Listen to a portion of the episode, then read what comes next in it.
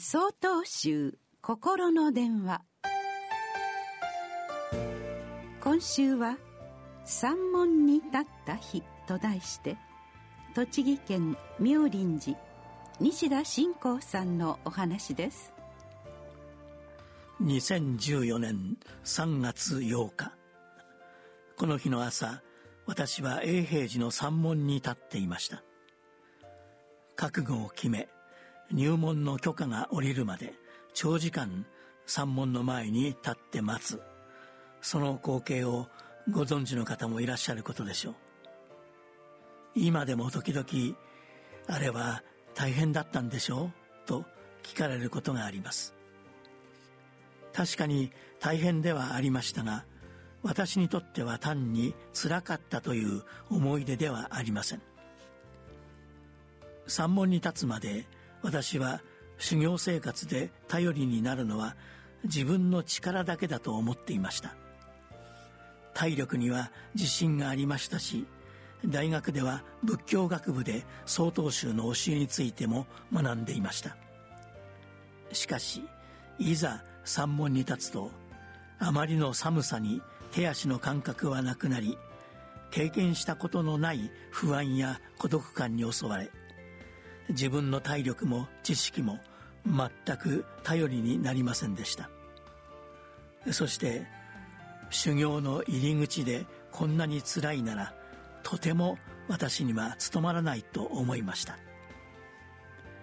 今のうちに帰った方がいいのではないかとすら思ったその時私の脳裏に浮かんだのは学生時代の親友の顔でした。私は永平寺に到着する直前にこれから社会に出る親友と電話をしお互いに頑張って笑顔で再会しようと約束をしました。思い浮かんだのは彼だけではありません。家族やお檀家さんも私を心配しながら成長して帰ってくることを楽しみにしてくれていました。そんな大切な人たちの顔を思い出したら私は不思議とその場に踏みとどまることができたのです。永平寺を開かれた道元禅師は仏道修行とは自分を忘れることであると説かれました。そしてその忘れるとは自分の足だけで立っていると思わず人や環境や物あらゆる存在に支えられてここにいると気づくことなのだと続けられます。私にとって